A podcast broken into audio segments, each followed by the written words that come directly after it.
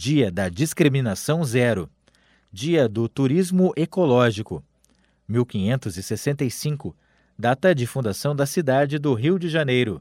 1845, assinatura do Tratado de Ponte Verde, que marcava o fim da Revolução Farroupilha. 1904, nascia o músico Glenn Miller, dono de uma das mais famosas orquestras do início da década de 40. Ele morreu aos 40 anos em 1944.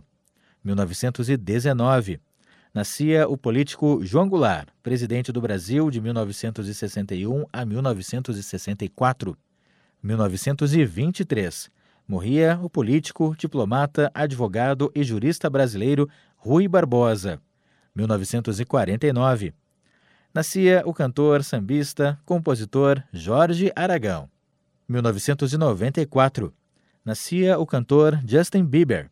1998, Titanic se tornava o primeiro filme da história a ganhar mais de um bilhão de dólares em todo o mundo. Com a edição de Vicente Nolasco, falou Gustavo Gossen.